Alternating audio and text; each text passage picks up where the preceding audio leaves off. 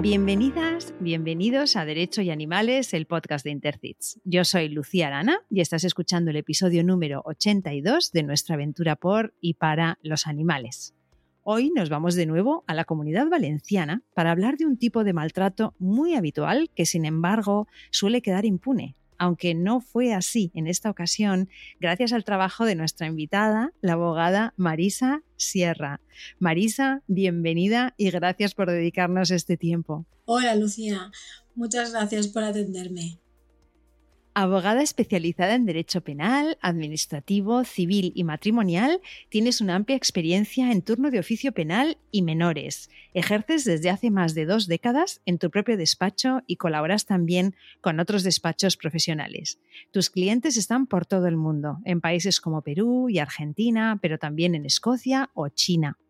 Eres secretaria de Abada, Abogados Valencianos en Defensa Animal, Medio Ambiente y Biodiversidad presidenta de la sección de Derecho Animal del Ilustre Colegio de la Abogacía de Valencia y miembro de la sección de Derecho de Menores. Anteriormente fuiste, durante muchos años, miembro de la Junta Ejecutiva de la sección del Menor. Has participado, junto a otros autores, en la redacción de libros de Derecho de Menores, así como en la edición de algunos códigos. Marisa, empecemos con las preguntas cortas para conocerte un poco mejor. ¿Tus amigas dicen de ti que eres? Constante, muy constante. Eso es lo que me dicen como bueno y como malo, porque cuando me pongo con algo, lo tengo que acabar, sea como sea, y lo acabo. ¿Y cuando eras pequeña, qué jugabas a ser? Pues realmente no sé si jugaba a ser algo, lo que era era... Mi mamá dice mandona, yo quiero decir líder, ¿vale? Que suena mejor. Éramos siete primos los que nos juntábamos en un chalet y entonces, al ser yo la mayor, estaba todo el tiempo ideando juegos, inventos, eh, aventuras con muchísima imaginación. Eh, les escribía cuentos, les hacía los juguetes y les dirigía les escribía y les dirigía obras de teatro que luego representábamos delante de mis padres y mis tíos y así nos daban alguna pesetilla, que entonces eran pesetas, y siempre estaba organizando cosas, siempre he sido muy, muy inquieta. Mi abuela decía impertinente, pero yo creo que inquieta es más light. Y siempre estaba dirigiendo inventos y aventuras. Qué bueno. Y si no fueras abogada, ¿qué serías? La verdad es que cuando empecé a estudiar, cuando empecé a estudiar Derecho, que además ya empecé a hacer eh, cosas de, de tema de medio ambiente y protección animal, la ilusión mía era haber sido diplomático y haber viajado. O sea, viajar es una cosa que me ha apasionado toda la vida de hecho, cuando estaba en el instituto había la posibilidad de cartearte con gente de otras partes del mundo y me escribía con gente de Japón, con gente de Alemania, con gente de Noruega, buscando siempre algún día, algún día iré a ver esos países. Entonces, mi idea era ser diplomático porque estaba bastante relacionado con el derecho y con el tipo de cosas que me gustaban hacer y con viajar. ¿Y si fueras un color, cuál serías? El rojo cereza. ¿Tu estación favorita del año cuál es? El otoño, sin duda. Me encanta el clima del otoño, el sol de esa estación, me encantan los colores en el campo, me encanta lo tranquilo que está el mar. Todavía guardas el calorcito y los buenos sabores del verano, pero ya no hace ese calor y estás volviendo otra vez a, a iniciar, porque aunque realmente el año empieza en enero, mm, yo creo que para mí, para mucha gente, empieza en septiembre, que es cuando de verdad es un reinicio. Para mí también, totalmente. Y muchas de las invitadas del Mediterráneo, de la zona mediterránea, habláis del otoño. Es un, es un momento que yo creo que en el Mediterráneo es especialmente, es especialmente bonito. ¿Y qué haces cuando necesitas descansar o desconectar? Pues bueno, cuando necesito descansar, literalmente, lo mejor para mí es una buena siesta con mis gatos. Tengo cuatro gatos que viven en mi casa, yo la pago, pero ellos viven aquí. Entonces, eh, tú les dices que vas a hacer la siesta, me tumbo y por lo menos tres de los cuatro o los cuatro se tumban encima de mí. Y estar rodeada de gatos ronroneando es lo más relajante para mí del mundo. Y si lo que necesito es desconectar porque he tenido un día así más fuerte, pues tengo la suerte de vivir muy cerca del parque de cabecera, a escasos cinco minutos, con lo cual me pongo unas zapatillas y me voy a correr entre los árboles y ahí sí que ya desconecto y cuando vuelvo a casa ya vuelvo con las pilas completamente cargadas y a tope de endorfinas. Y si fueras un animal no humano, con todo lo que nos has contado de los viajes y tal, me imagino que tiene que ser alguien eh, con un toque muy explorador. Pero bueno, ¿cuál serías? Y ya sabes, no es el que más te gusta, sino el que más te pareces. Pues bueno, cuando, cuando me planteo eh, qué animal sería o me gustaría ser, evidentemente lo primero es preguntar a, la gente que me conoce y todos coinciden en que yo hubiera sido o podría ser un águila. Un águila porque siempre estoy un paso atrás, siempre estoy vigilando, siempre estoy controlando, siempre estoy dirigiendo. Me gusta estar, me gusta mucho estar sola y siempre por las alturas, siempre pudiéndome desplazar. Yo necesito sentirme en todo momento libre. Entonces, tanto mis amigas como, como mi familia siempre me han asimilado más a un, a un águila. Qué bueno ver las cosas desde una perspectiva amplia y desde arriba, ¿eh? me parece súper interesante. Y una cosa que te guste, una que te interese y una que te apasione.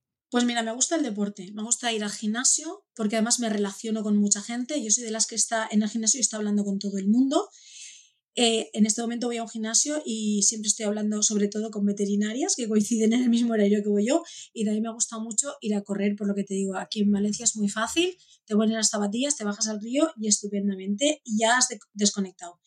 Me interesa estudiar, me interesa mucho aprender, descubrir, me gusta el derecho, me interesa aprender sobre todo lo que me vaya a dar herramientas para defender aquellas cosas en las que creo, por encima de todo.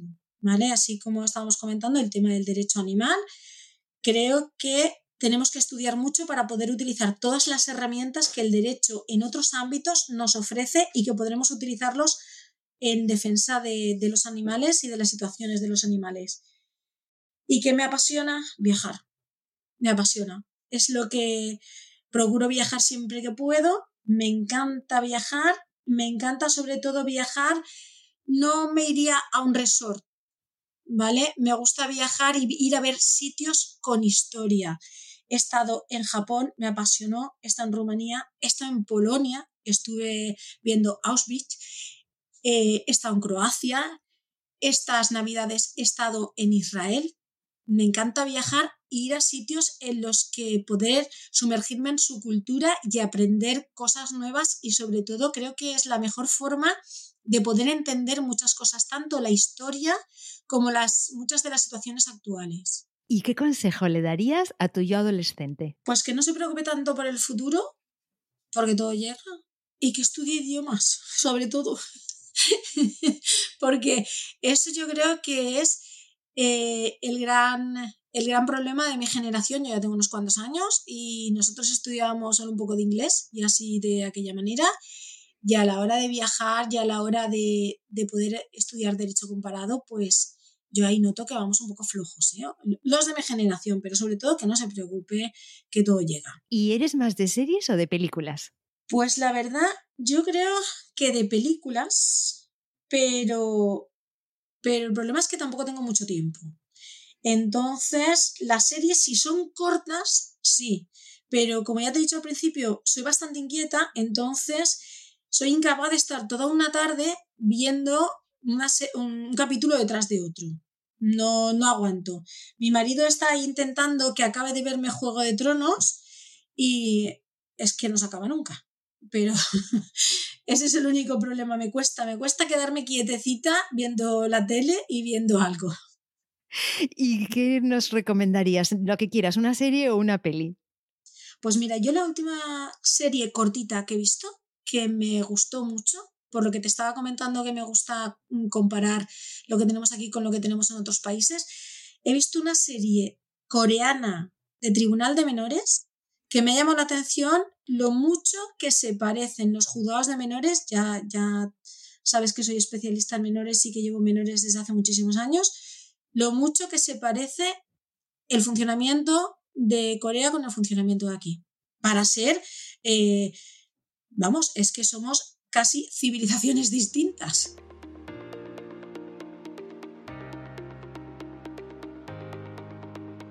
Antes de empezar a hablar de Maggie, cuéntanos un poco sobre Abada. ¿Cuántas abogadas y abogados la componéis? ¿Cuál está siendo vuestra labor? Lo que tú quieras.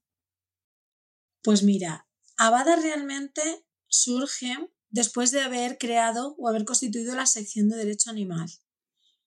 Constituimos esta sección y empezamos a trabajar y nos damos cuenta de que había una, unos puntos a los, que, a los que no podíamos llegar o unas actuaciones que no podíamos hacer como sección, concretamente el hecho de poder personarnos en procedimientos judiciales, ya que la sección como tal pues no tiene personalidad jurídica para personarse.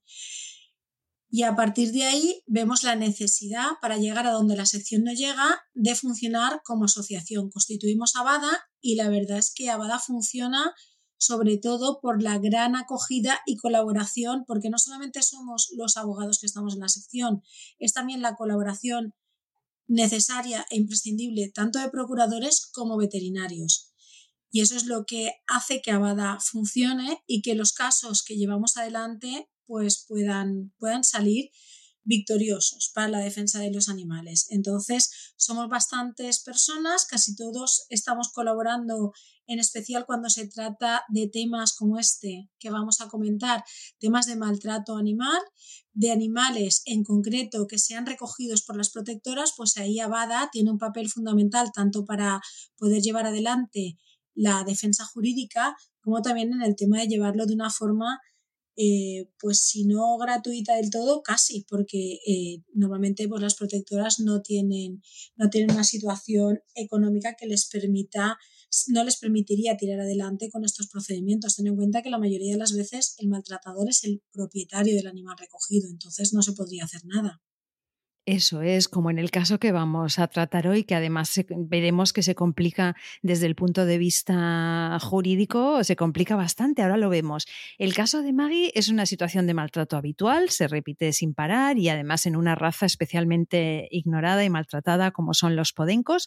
Y bueno, hago un pequeño listado de protagonistas de este caso para que nos ubiquemos. Tenemos a Maggie, que es una podenca de nueve años, tenemos a su titular, que es un cazador, tenemos a Mode Pran, que es la protectora y acusación particular, que luego te preguntaré por ello, tenemos a varios peritos veterinarios, al abogado defensor del cazador, a la Fiscalía de Valencia y a ti como letrada de la acusación. Entonces, Maggie aparece sola, es recogida por unas personas y llevada a Modepran. Cuéntanos en qué estado estaba la perrita. Maggie aparece en concreto el día 21 de octubre de 2018, sola, y la recogen unas personas que la llevan directamente a Modepran viendo que estaba perdida y que presentaba un mal estado físico. La llevan a Modepran y Modepran lo primero que hace, como siempre que se recoge un animal, es hacerle una primera revisión, pasarle el lector de chip, intentar contactar con el propietario. Ya a partir de ahí es cuando empiezan toda la problemática que acaba derivando finalmente en un juicio pero con un montón de problemas, con un montón de enfrentamientos con el propietario y todo esto eh, termina, ya te digo, este tema ha llegado hasta el Supremo, no te digo más.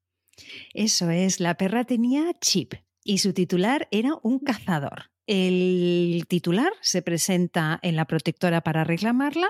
La perra había estado perdida, y lo digo entre comillas, solo unas pocas horas. Cuéntanos, ¿qué había pasado y qué ocurre en ese momento cuando aparece el propietario? Pues cuando aparece el propietario, según refieren todos los voluntarios, y ahí además te indico que una de las personas que estaba eh, de voluntaria en ese momento, esa misma tarde coincide conmigo en unas actividades lúdicas y me comenta precisamente lo, lo sorprendida que se había quedado al ver este animal y su comportamiento. Y es lo que te digo, cuando aparece el propietario a por el animal apenas unas horas después de que lo hubieran llevado, el animal entra en pánico. El animal empieza a temblar, empieza a esconderse, empieza a esquivarle la mirada, no quería mirar al propietario, no quería que la viera, empieza a esconderse, se acaba orinando encima. O sea, un comportamiento total y absolutamente contrario a lo que sucede cuando un animal perdido o extraviado ve que aparece su propietario por él. Si ya las lesiones físicas o el estado físico que presentaba el animal hacía sospechar que algo raro había pasado o que podía haber ocurrido aquí algo, el comportamiento del animal levantó sospechas en, todos en todas las personas que estaban allí. O sea, no hubo nadie a quien le pasara desapercibido este comportamiento. Claro, entonces en ese momento digamos que saltan todas las alarmas. ¿Qué hace este propietario? O sea, él por su parte ¿qué es lo que hace? Porque em, él quiere llevarse a la perra, ¿verdad? Sí, sí, sí, sí. Él por encima de todo quiere recuperar a su animal. Entonces, ten en cuenta que esto sucede en fin de semana, con lo cual, cuando él va por el animal, la persona que le, que le, recibe lo primero que le dice es que tiene que pasar el lunes por el ayuntamiento a pagar la tasa correspondiente y que vaya por el animal. Sin embargo, había un interés excesivo, desmedido en recuperar al animal y en que el animal no lo viera, en este caso, el veterinario de Modepran, porque se le dice que se le había apreciado al animal, que a primera vista se le veía un bulto en un ojo, una herida en una oreja y que andaba un poco coja y que se le va a mandar el veterinario. Y él desde el primer momento se opone diciendo que no, que él se lo lleva a su veterinario y que le den el animal y que le den el animal. Esto era un sábado, al día siguiente acude con un amigo suyo que es policía local pero que va de particular para hacer presión para que le vuelvan el animal. Pero sobre todo Mm, insiste en que no quiere que lo vea ningún veterinario y que él no iba a pagar ningún veterinario y que Modeplan lo que quería era llevarlo a un veterinario para hacerle pagar a él unos costes que no se correspondían. O sea, mucha insistencia en este sentido. Las alarmas en un principio saltan primero por el estado del animal, como te digo, ya los propios chicos que la recogen la ven que está muy muy delgada, el pelo fatal, estaba pues, con pulgas, estaba con una oreja con una herida sangrante, tenía un bulto en un ojo, se le veía coja, se le veía que el animal no estaba bien. Claro, en principio no sabes cuál es la causa de esta, esta, situación, pero evidentemente con la reacción que tuvo al ver a su propietario, ya saltaron todas las alarmas de decir, espérate, vamos a ver que lo, vean, que lo vea el veterinario, que lo revise bien y vamos a ver, porque aquí es posible que haya un delito de maltrato. Entonces, ante esos indicios de maltrato animal, la situación se pone en conocimiento de la Fiscalía, entiendo. ¿Qué es lo que hace la Fiscalía? O sea, ¿cómo, cómo, se, cómo empieza esta, este proceso por vuestra parte, digamos? Desde luego, con, con un único informe a primera vista no procedemos directamente porque hay que tener algo más, pero es que se hace, además de este informe previo que se hace a la recepción del animal, luego se hacen un informe más concreto, más mm, se le hacen analíticas, se detecta que además tenía leishmaniosis sin tratar, se detecta que tenía una fractura en el coxis y además se lleva a otro veterinario también que colabora como DEPRAN para que le haga pruebas para determinar esta lesión y el posible origen de la misma. O sea que cuando el tema se lleva a la fiscalía o se presenta la denuncia en la fiscalía, se pone en conocimiento, ya teníamos, ya no indicios, tenemos pruebas. Tenemos pruebas de que aquí había habido una dejadez con este animal que no estaba siendo tratado de sus lesiones, de sus enfermedades, eh, que no estaba siendo atendido y además unas lesiones cuyo origen no quedaba muy claro. Todo eso unido al comportamiento del animal ya no son indicios, es que ya es algo muy evidente y es cuando ya se remite todo a la Fiscalía de Medio Ambiente para que inicie las investigaciones y como en este caso presente la, la denuncia ante el juego correspondiente. Vamos a ver qué está haciendo entre tanto el titular de la perra, el cazador. Eh, ¿Qué hace él por su parte? Bueno, el, cazador monta en cólera, evidentemente, porque no quiere, no solo no quiere que nos quedemos al animal, porque todo el rato él está insistiendo primero en llevarse al animal porque había pagado ya un coto para ir a cazar y se la tenía que llevar. Y se le está diciendo que el animal, con la fractura que presenta en el coxis, solamente como prevención tiene que estar inmóvil. Entonces no se lo puede llevar. Si se lo va a llevar para llevarlo a cazar, no se lo damos. Si se lo va a llevar pero no lo va a llevar al veterinario, no se lo damos. Pero por, por prevención de que al animal le pase nada más. Ni siquiera había ahí todavía nada. Pero es que empieza a acusarnos, como te he dicho, de que si es que lo que queríamos era sacarle dinero, que si es que nos estábamos inventando unas lesiones que su perro no tenía, todo este tipo de cosas, y es que llega al punto de que el cazador interpone una denuncia en contra Modepran por apropiación indebida, según él, porque decía que sin ningún motivo nosotros estábamos reteniendo el animal y no se lo queríamos devolver y que le exigíamos dinero a cambio de devolvérselo. ¿Dónde interpone la denuncia, Marisa? Pues el, cazador interpone la denuncia directamente en el juzgado de instrucción, que corresponde, en este caso, correspondió al juzgado de instrucción número 4 de Paterna, con la casualidad de que la denuncia que hacemos con el fiscal corresponde al juzgado de instrucción número 6 de Paterna. O sea, es que estaba en el mismo pasillo, literalmente, los dos juzgados y los dos procedimientos.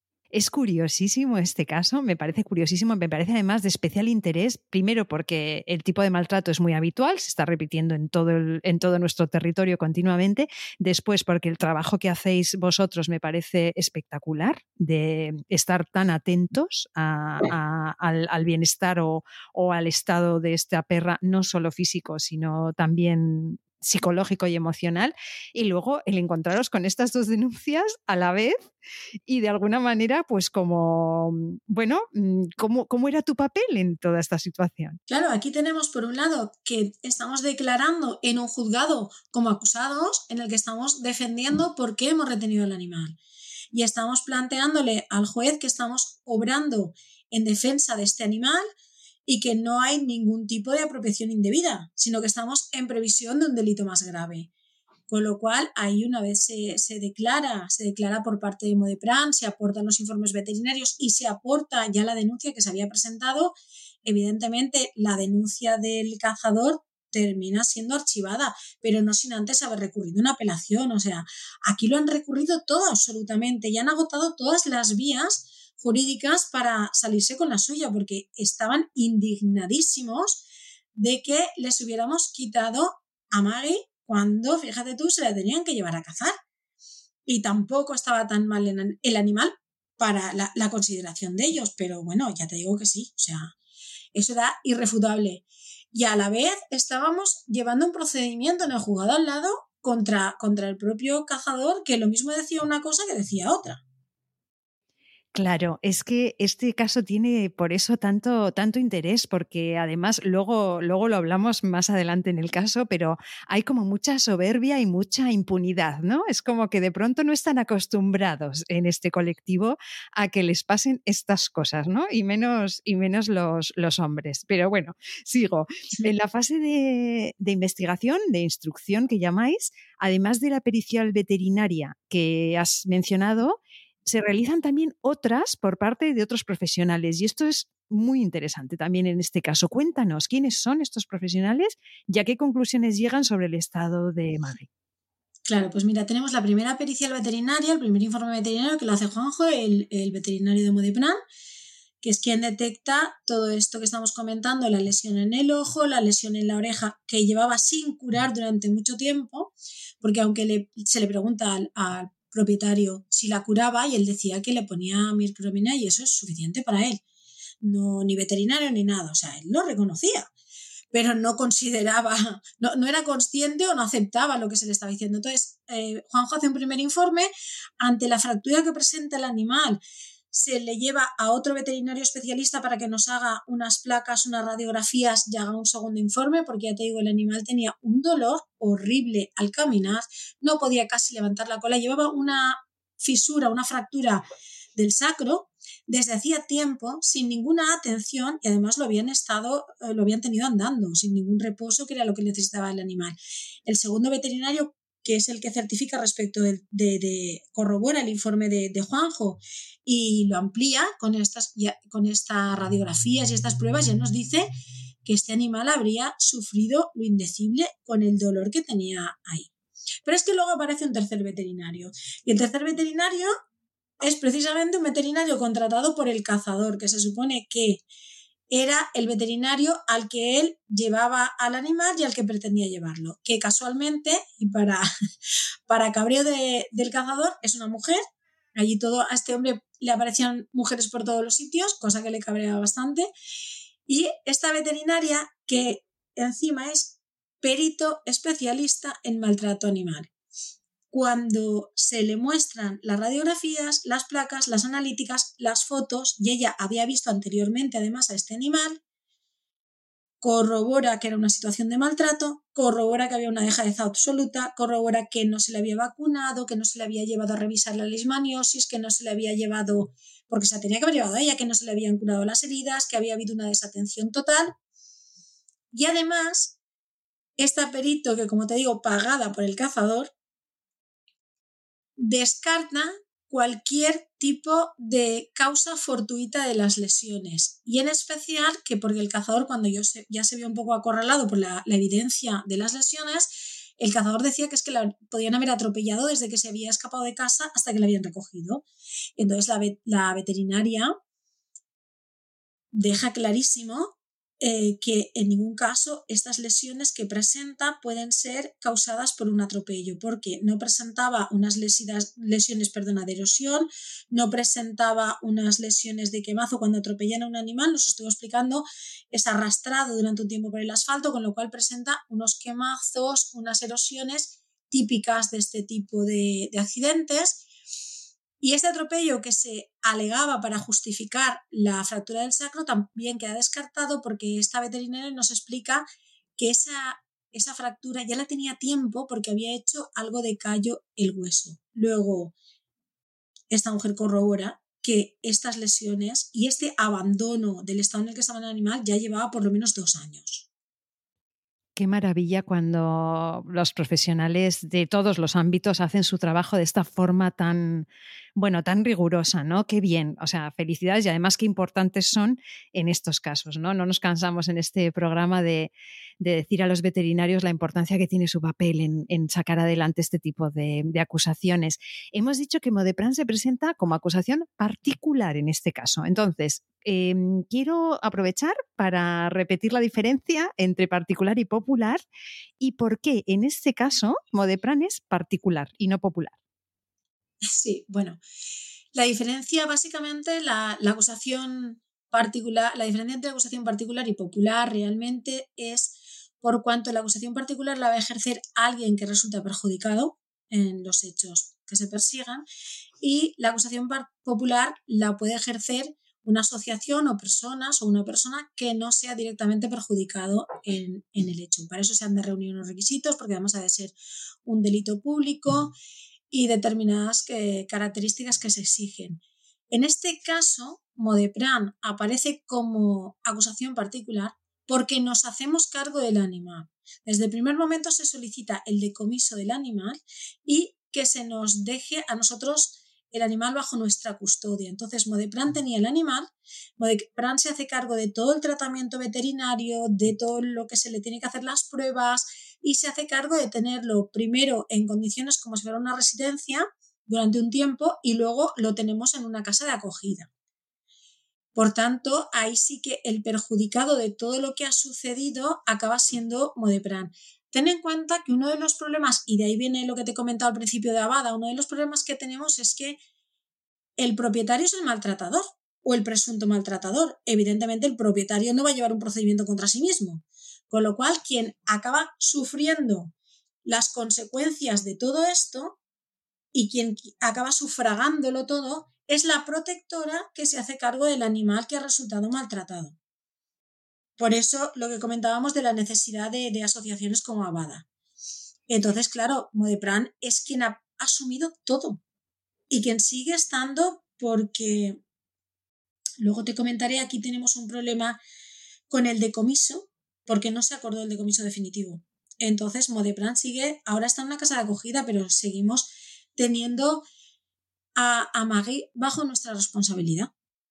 Se realiza entonces el juicio oral. Entiendo que a estas alturas, cuando ya estáis en el juicio oral, la denuncia del cazador contra Modepran ya se había archivado. ¿Es así? Sí, sí, la denuncia del cazador contra Modepran se archiva primeramente en el juego de instrucción, recurre ante la audiencia y la audiencia corrobora el archivo. Y entonces ya simplemente continúa nuestro procedimiento, aunque el cazador en el juicio vuelven a sacar, bueno, vuelven a sacar otra vez lo de que si esto era un complot, que habíamos falsificado no sé qué, no sé cuántos para cobrarles dinero, que si primero a saber si ese perro era el suyo o no, también llega a discutir en sede judicial, o sea, ya en el juicio, llega a discutir si las pruebas médicas veterinarias eran de su perro o no. Eh, vuelve a alegar el tema de su denuncia por, por, apropiación indebida, pero es que es más, nos llegan a decir que si a saber si su perro había aparecido o se nos había escapado, o lo habíamos perdido, o sea, alega todo lo que se les ocurre, pero ya el juicio ya continúa solamente por la acusación de Modeplan. Bueno, y del fiscal, claro. Claro. Entonces, los argumentos que estás, que, él, digamos, utiliza o su abogado utiliza en su defensa son estos que estás contando, ¿no? Que la perra se pudo escapar en las pocas horas que estuvo, le pilló un coche, le pasó de todo a la perra. Eh, o sea, mm, ¿qué, qué, o sea, estas son las cosas que él alega, que no es su perra, cualquier tipo de ocurrencia. Sí, sí, porque además unas cosas se contradecían con las otras, porque primero dice eh, que ese perro no es el suyo Luego, cuando reconoce, porque se le exhiben las fotos, entonces reconoce que sí que es su perro, entonces dice que sí que es su perro, pero que los informes veterinarios no se corresponden con su perro. Cuando se le exhibe que esos informes se han hecho con un número de chip, sí que reconoce que el chip es el de su animal, pero cuestiona si es que se lo habremos cambiado o lo habremos modificado. Posteriormente, todo esto dentro del juicio, cuando ve que ese chip no se puede modificar y además eh, presenta a la veterinaria que él mismo aporta como prueba, entonces ya esa veterinaria corrobora que ese es el animal, que esas pruebas se corresponden con ese chip, que ese chip es el del animal. Aún así, el juez, para que no hubiera ninguna duda respecto de la sentencia, hace en el juicio que declaren los tres peritos a la vez y que entre ellos, los tres veterinarios, que entre ellos crucen y, y todo las conclusiones a las que han llegado y les, les, digamos que les pregunta a los tres a la vez para dejar clarísimo que ese era el perro, que era el perro que coincidía con ese chip, que eran esas lesiones las que presentaba, que coincidía con esas periciales veterinarias y, por supuesto, descartar que fuera cualquier lesión fortuita, porque el cazador llega a decir que si las lesiones se las había podido causar la otra perra que tenía, que era hermana de Maggie, jugando, y cuando ya todo eso queda descartado, entonces también pretende lo del atropello, con lo cual no solamente tienen que acreditar los, los peritos veterinarios que hacen una labor excepcional, no solo tienen que acreditar las lesiones, sino además descartar todas las propuestas que estaba planteando el cazador. Además es que eh, sobre todo porque, como dice la, la, perito presentada por él, es que las lesiones eran muy antiguas, con lo cual era imposible que eso se hubiera producido en las escasas horas que había estado el animal fuera, de, fuera del, del sitio donde lo tenía guardado el cazador.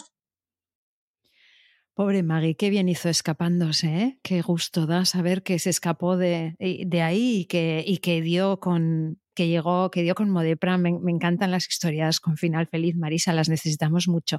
La sentencia es, es muy interesante de leer porque el juez explica, ¿no? De forma muy clara el lamentable estado de la perra que, que, has contado, pero también la reacción de pánico que tuvo al ver al cazador, que a mí esto me parece muy, muy, muy interesante. ¿A qué se le condena finalmente? Pues mira, realmente se le condena como la ley que tenemos, pues con, es, como es, se le condena a siete meses y a pagar la responsabilidad civil se le condena a las, a las accesorias y luego la inhabilitación para tener animales, trabajar o oficios relacionados con animales durante dos años. Pero sí que es cierto que hay una cosa que no nos...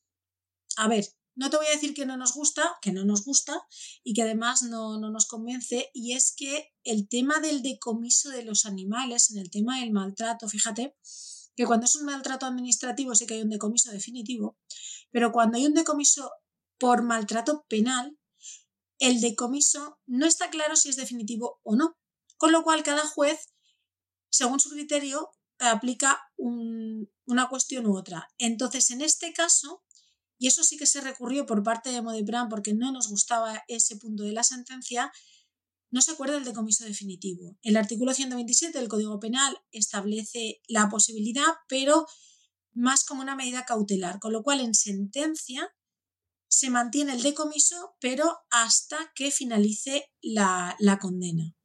Con lo cual, pues cuando hayan transcurrido, entiendo yo, los dos años de la inhabilitación, pues ya veremos qué pasa si viene a reclamar al animal, porque el animal está en una casa de acogida, ya que al, no ser definitivo el decomiso, no lo hemos podido dar en adopción. Bueno, esto es eh, fortísimo. Es, eh, vamos, va como en contra de todo el sentido común de las personas que no estamos en el mundo jurídico, pero efectivamente es muy interesante que lo menciones porque es una situación con la que con la que os estáis encontrando en este tipo de casos, ¿no? Que no, que existe el riesgo real de que el animal tenga que volver con quien la maltrató. Es que es un, es un, es un, auténtico, es un auténtico drama. Es incoherente totalmente. Es como si en un tema de maltrato tú le dijeras a la víctima que cuando termine de cumplir la, la condena tiene que volver sí o sí con el maltratador. Pues aquí es lo mismo. ¿Tú crees que le vamos a devolver, que se le puede devolver un animal al propietario que además no ha tenido alma para, para cuidar de ese animal, que lo ha maltratado y ahora devolvérselo después de haber sido, de haber mm, cumplido una condena? Es que vamos, el final ya te lo puedes imaginar. Es tremendo. Esta primera condena eh, es eh, recurrida por el condenado, no está conforme con ella y recurre y ahora vamos a la audiencia provincial, que sería la siguiente instancia. ¿Con qué argumentos recurre? Bueno, sí, lo recurre primero una apelación entre la Audiencia Provincial de Valencia, con todo, con todo.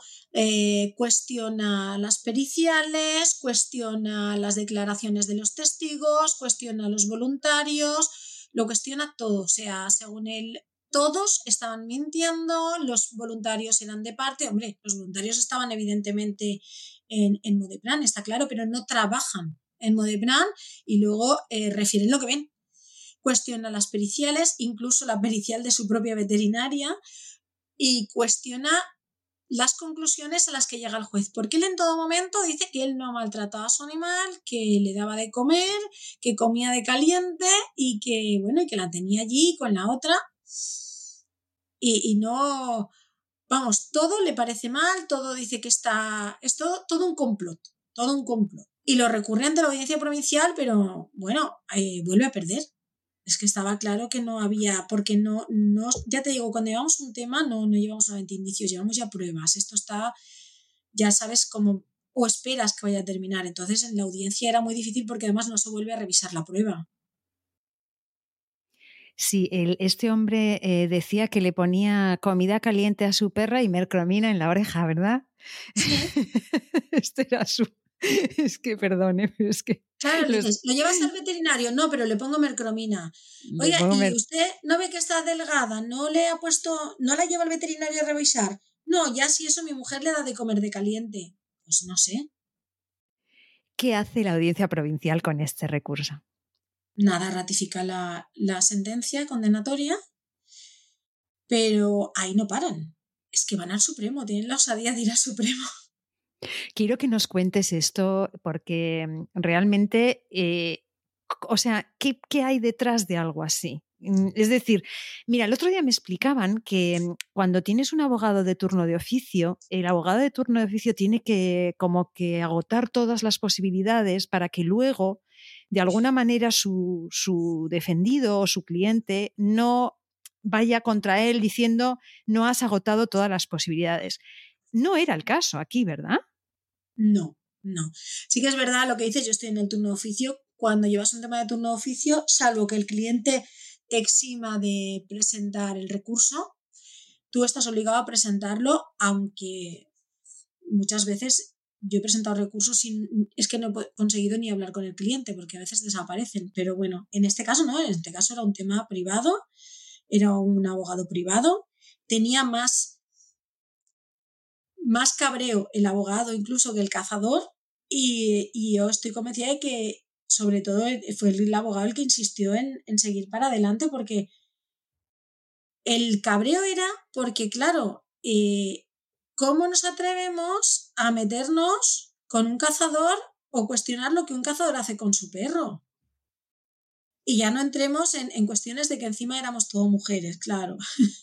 Entonces estaba la perito, estaba la, directo, la presidenta de Modepran, estaba, estaba yo, estaba la procuradora, pero ya te digo, el, el abogado estaba dispuesto a llegar hasta donde hiciera falta porque todo esto se lo había tomado como algo casi personal, o sea, su, actitud eh, beligerante, mm, prepotente, es que era más el abogado que el cliente. Hombre, esto es un tema muy, muy importante el que estás tocando, porque realmente al final eh, el cliente, bueno, supongo que confía ciegamente en, el profesional y si te toca alguien así que de alguna manera, mm, bueno, pues es como soberbia lo que hay detrás. Esto es un punto de mala praxis. Yo sé que tú como letrada tienes que tener mucho cuidado con lo que dices, ¿no? Pero realmente a veces, bueno, lo vemos en las películas, ¿no? Sobre todo en las historias así de divorcios y demás, que a veces son los abogados los que quieren que la cosa siga y siga, pero es que en este caso es... Eh, bueno, no sé, es como muy flagrante, ¿no? Que, ahí había que haber parado en un momento dado y, haber dejado estar las cosas. No, y de todas formas, fíjate, ahora eh, tiene ya la condena para cumplir, pues ahora ha pedido, ha planteado eh, la insolvencia de su cliente, ha pedido el pago fraccionado, ha pedido, en este caso, la verdad, pobre hombre tiene una enfermedad y se le ha concedido la suspensión de la, de la condena. Pero de todas formas, lo que hemos comentado en varias ocasiones los compañeros y yo es que sí que hay una actitud bastante agresiva o incluso, sí, agresiva, ofensiva, cuando estamos hablando de temas de, animales. Esto para mucha gente sigue siendo como un derecho de segunda clase. ¿vale? Porque sí que el comportamiento, incluso algunos compañeros, estoy recordando ahora un compañero, han tenido problemas en los juzgados. Esto no deja de ser un delito penal. Para mí es un delito penal y un delito penal se tiene que investigar, se tiene que instruir y en su caso se tiene que condenar igual que cualquier otro delito penal. Sin embargo, sí que ha habido juzgados en los que cuando hemos llegado te han dicho, vaya, la abogada de los perritos, mire, no, esto es un tema penal, ni perritos ni nada. Eh, sí que tienes compañeros que tienen otra actitud, incluso ofensiva. Y esto, pues la verdad es que es una lástima, porque es que esto es derecho, esto es penal, estos son delitos, esto no es un tema de salvar gatitos y perritos, que también, ¿vale? Pero que esto es igual de serio que cualquier otra condena. Yo tengo que, que entender que al ser las condenas que hay tan leves, pues la gente se lo tome de otra forma. Pero es que es un delito penal es que hay gente, y yo te digo, yo tengo de otros casos que he tenido, eh, gente que acabó entrando en prisión, no directamente por el delito de maltrato, pero sí porque luego han tenido otros maltratos, ¿verdad? Que han hecho que entrasen. Entonces sí que hay un comportamiento despectivo, por un lado, a veces, y prepotente otras, cuando eres el abogado de los animalitos, ¿sabes? Un poquito así, esa, esa coletilla. Qué importante esto que estás comentando. Sí, sí. También este, este podcast sirve para que poner en valor este trabajo que estáis haciendo y que desde hace tanto tiempo estáis ahí defendiendo cosas que toda la sociedad, bueno, que gran parte de la sociedad nos apoya, pero que hay toda una parte que todavía lo considera una cosa de, segunda, de segunda clase, ¿no? Un, delitos o, situaciones de segunda clase, ¿no? Y bueno, lo estamos viendo, ¿eh? Lo estamos viendo con la situación que estamos viviendo ahora a nivel legislativo, pero cuéntame antes eh, en el tema del Tribunal Supremo hemos dicho que llegamos al Tribunal Supremo en este caso. ¿Qué ocurre en esa instancia? Y así ya cerramos esa parte jurídica. Sí, pues mira, ellos alegan, ya al Supremo, vuelve a, recopilar todo, alegan en primer lugar eh, porque desde el primer momento están diciendo que la protectora no, no, había seguido el protocolo en los casos de maltrato animal, según ellos. Según ellos porque dice que al retener nosotros al animal habíamos impedido que él se pudiera defender ya que no había podido realizar o practicar informes periciales por veterinarios independientes. ¿Vale? Y eso lo plantea como, como si dijéramos como que no se había podido preparar su defensa.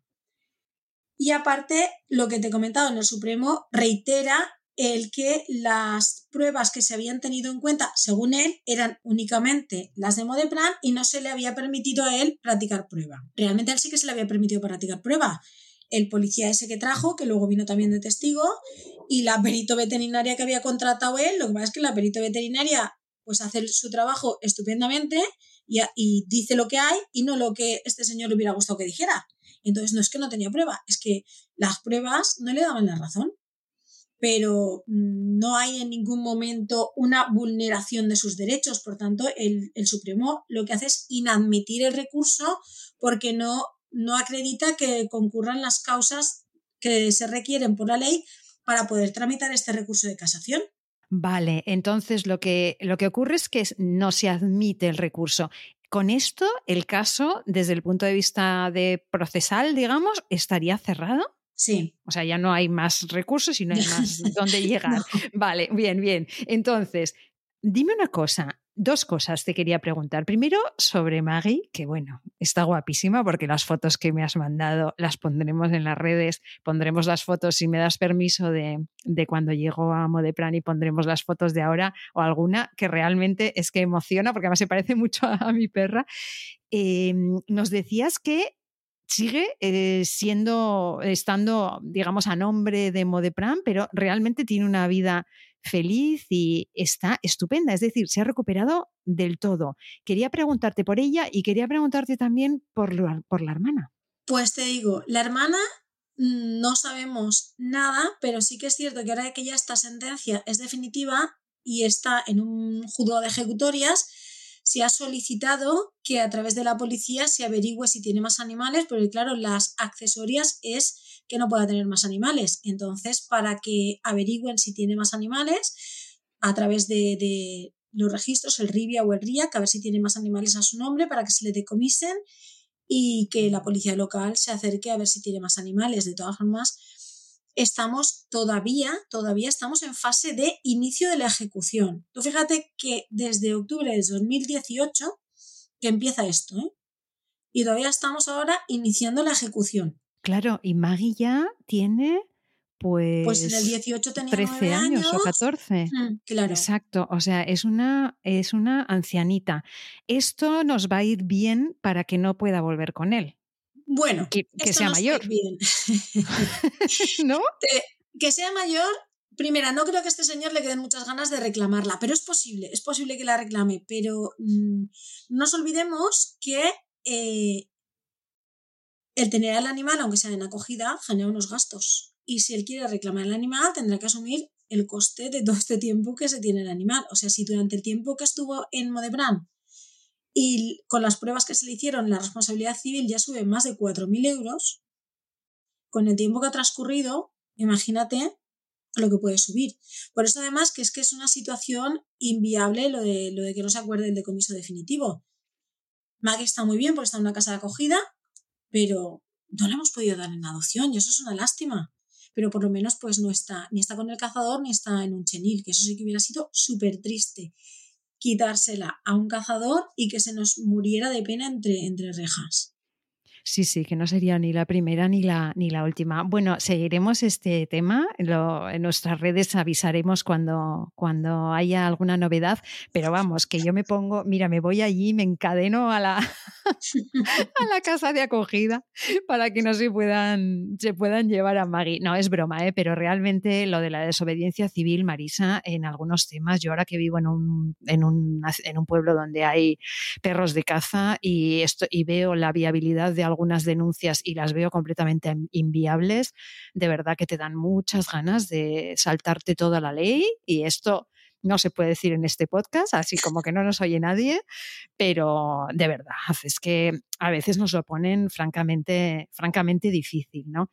Em, Marisa, danos algún consejo para aquellas profesionales que estén pensando en orientarse hacia la protección animal en el ámbito legal, desde, tu, desde toda tu experiencia? Pues bueno, mi consejo sobre todo es que se formen, que estudien, que se preparen y que peleen. Es un campo nuevo, pero desde mi, desde mi punto de vista y lo que estamos empezando a llevar, ya no solamente desde Abada, sino desde la sección, estamos viendo que hay muchas posibilidades para pelear.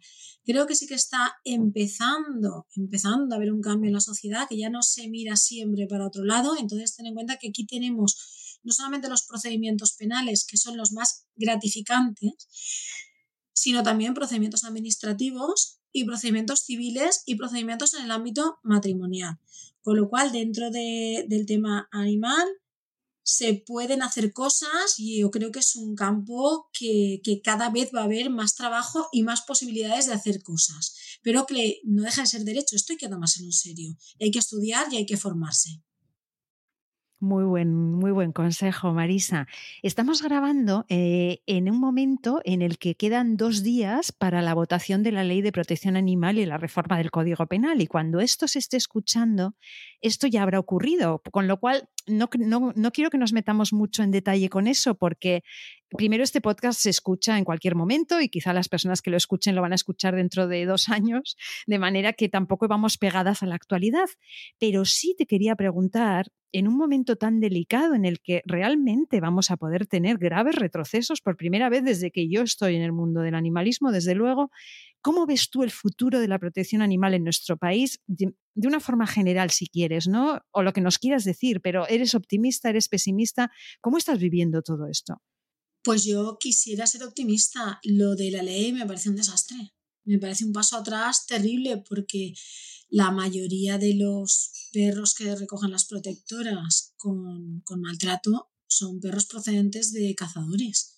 Eso es algo que es evidente, son datos objetivos, no, no, es cuestión de, ser más empático o no con la causa. Con lo cual mm, va a haber más problemas. Los vamos a dejar desprotegidos a los que en peores condiciones están. Es un paso atrás esto. Pero bueno, yo creo que primero se hace la ley y luego, pues, como todas las leyes, se podrá reformar o saldrán reglamentos o habrá posibilidades de hacer algo. Creo que hay que seguir peleando. No se puede ser, no se puede ser pesimista con estas materias. No se puede mirar atrás, no se puede mirar a un lado, se tiene que, pelear, todo se puede pelear. No nos podemos permitir el lujo de rendirnos, es así. Y para cerrar el programa, ya sabes, tenemos los lo que llamamos los 30 segundos de oro. Son 30 segundos para dar el mensaje que tú quieras y tus 30 segundos empiezan ya. Pues mira, voy a aprovechar estos 30 segundos en solicitar, pedir que no mire nadie para otro lado cuando vean un tema de maltrato. Cuando oigan algo, cuando oigan que están pegándole a un perro o que estén maltratando a un animal, no se puede mirar para otro lado, porque este maltrato que se está produciendo sobre un ser vivo de cuatro patas puede acabar siendo víctima un ser vivo de dos patas. Y las estadísticas lo demuestran. Hay que denunciar, hay que comunicarlo, hay que implicarse. No podemos dejar que los malos se salgan con la suya, porque se irán haciendo fuertes y al final nosotros también vamos a ser las víctimas. Y seremos las víctimas de una sociedad que no, que no queremos nadie. Muchas gracias Marisa por este mensaje potente y gracias por habernos dedicado este rato. Un abrazo, gracias por tu labor. Gracias a vosotros. Pues hasta aquí un nuevo episodio de Derecho y Animales en el que nos hemos vuelto a acercar a una de las cientos de miles de víctimas de los cazadores. Veremos qué nos deparan los cambios legislativos en nuestro país que quieren excluir de la protección a los perros que precisamente más la necesitan. Por nuestra parte, no vamos a dar ni un paso atrás. Vamos a seguir alzando la voz por todos los animales, porque, aunque a veces parezca lo contrario, ha llegado nuestro tiempo, el tiempo de los derechos de los animales.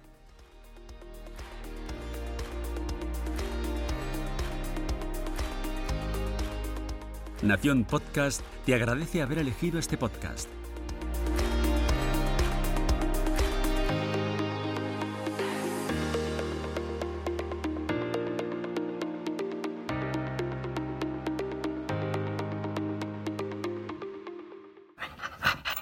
This is another iRaw podcast. We podcast to make the world a better place for animals.